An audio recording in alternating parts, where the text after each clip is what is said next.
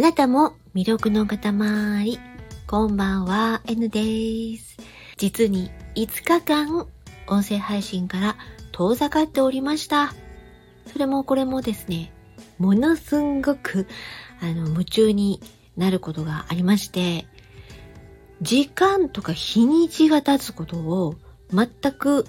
こう、無頓着になっていたんですよね。ワクワクするっていうか、夢中になるってやつですね。まさに。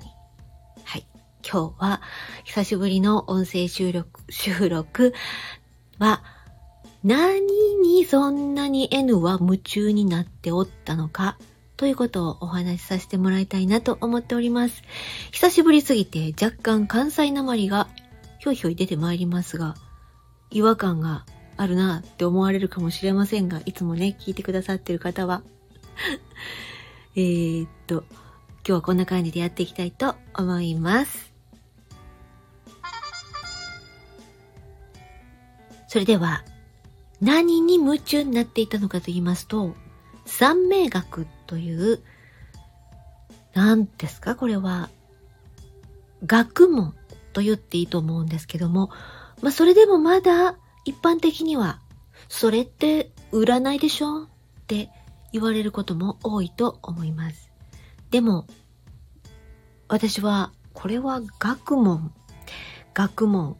ま哲学とか、いうね、そういう思想というか、教えというか、道というか、そういうものに等しいなと思っています。中国、運千年の歴史、疫学の一つですけども、やはり生年月日を使うというと、ほーらなんだ、N さんこれ占いじゃないですかって思うと思うんですけど、まあ、生まれた年、生まれたその時ですね。とにかく生年月日と、えっ、と、性別とか、いろいろなことを計算に組み込んで、そしてその人の星の配置を調べるんですね。これ西洋先生術のあの星とはまた意味合いが違っています。私もね、全然今本読み始めて、一冊の本をなんとかザって投資で読んで、これからじっくり学んでいきたいって思っていることなんで、あんまり詳しいことは偉そうに言えないんですよ。でもざっくりと、そういう、まあ、生年月日、いわゆるその人が生まれた時の、その世の中のこのすべての宇宙の動きのどの時点で生まれましたかっていうことだと思うんです。まあ、それで、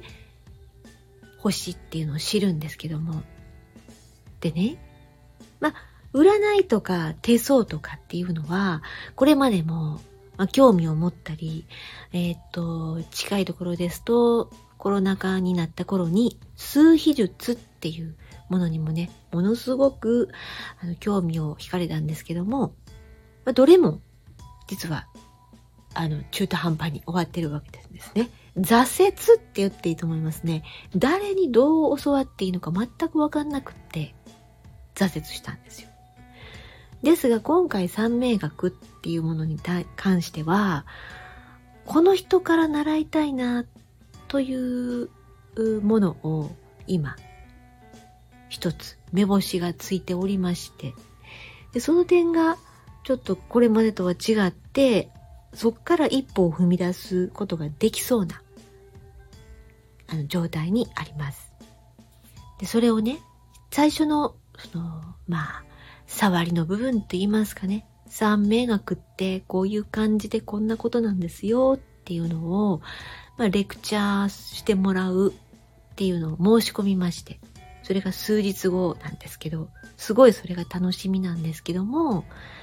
あ、そっから自分がどう持っていくかなんですね。でも、そのために取り寄せておいた本っていうのを読めば読むほどやっぱり知りたい。もっと知りたいなって今思ってるところです。どの星占いとか、どの、えー、個人的なその能力の分析、ストレングスファインダーね。そういうものにしても、あ、自分って、やっぱりそうですか？っていうような思うことってないですか？自分はなんとなくそう思ってるけど、でも現状の自分からすると、そんなん、なんか夢のまた夢っていうか、そう思ってるだけで、その能力とか、えー、そっち方面に花が開く可能性があるとか、そんなことないよって思ってきてたところが、実は、まあ、そういうことで結果をもらったりすると、え、やっぱりそうやったんや。だからずっとどっか諦められずに心の中に思ってたんやって思ったりした経験とかございませんでしょうか？それを、例えば、まあ、占いって言ってしまうとちょっとあれですけど、あの、なんていうんですかね、計算とか、いろんな学問の学、学びによる、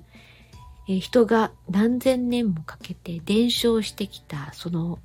系統計みたいな感じのものとかを使って、そういう結果を引き出したのであれば、そしてなおかつ自分がどっかで、なんかそう思ってたんやけど、まさかねって思ってたことが、そうなんですよ。その可能性がありますよって言われたら、そういう結果が出す、出たら、えって嬉しくなったりしないでしょうか。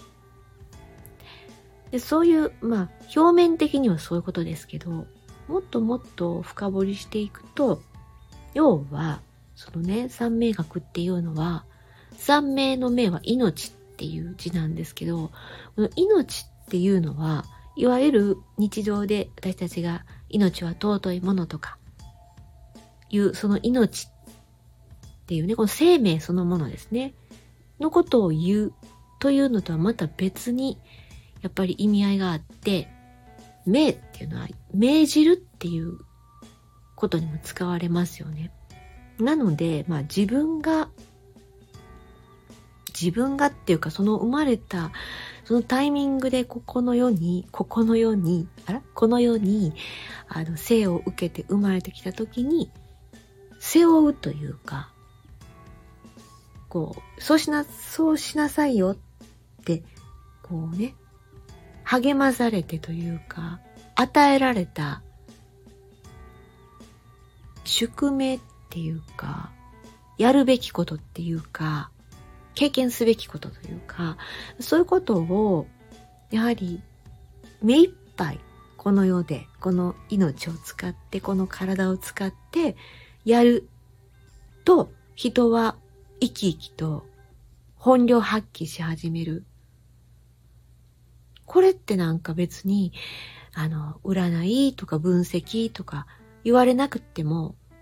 誰でも、そりゃそうやんって思いますよね。でもそういうことって普段、例えば学校の先生、先輩、友人、家族が、なんかこう、そこまで見抜いて、こうアドバイスしてくれるだろうかっていう気もあります。で、また逆逆っていうか違う言い方で、そのように他者を、他者にそれをこう依存していいのだろうかとも思います。他者には他者のやはりやるべきことを背負って生まれてきてるし、なんかこう、あくまで他者っていうのは現状の自分を見て、自分の本質の本質の奥の方まで見て言える人ってそうそういないですよね。だからやはりそこはその占いじゃないかって言ってしまうのではなく何千年も何千年はね中国何千年の歴史って言うから言葉使っちゃいますけどまあ例えば有志、えーね、人類が文明を持ち始めた時から今までの間、人間が真面目にそれを伝承してきたということは、相当の意味があり、相当のあの奥深い、本当に学ぶべきものがあるものじゃないかなって考えるんですね。そして、えー、人同士、人類同士では、こうアドバイスできなくても見抜くことができなくてもその学問なら気づくことができたり道が自分で道をこっちに行ってみようって新しい道の扉を開けることができるのであるとすればやはり学びたいなと思ったんですね。ということでこれからもこう自分のね自分のことを知る。自分のことを知りたい理由って何でしょう？皆さんはどうでしょう？私 N が思うのはもちろんなんか自分の命を燃やしたいとか背負って生まれてきた何を一体こう背負ってね背負ってこのこれやるこれやるためにって何をそのようにして生まれてきたのかなっていうのに興味があるのとあと一つはやっぱり社会の中に、まあ、入っていく時にまあもう入ってるんですけど社会の一員として参加してはおるんですがその時にどれぐらいのその役に立ててるのかなっていうのがやっぱりどっかで気になるんですよね。えー、奉仕の心とか、そこまで私、綺麗事はよ、よう言わないんですね。やはり、報酬は欲しいし、自分も良くなっていきたいんだけれど、さっき言ったその自分が背負って生まれてきたものを知って自分が命輝かして、自分が望む暮らしをしたいっていうのがまず大大前提にあるんですが、その時にどのぐらい社会と関われて、どういう方角から関われて、どれぐらいの深さで関われるのかなっていつも思っています。で、最近特に思うんですね。うん。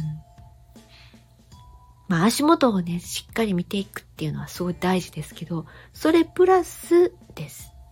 はい。ということで、熱く熱く語ってしまいましたが、そういうわけでね、5日間サボっておりましたというお話でした。はい。ここまで聞いてくださって本当にありがとうございました。この後も心穏やかな時間となりますように。あなたも魅力の塊 N でした。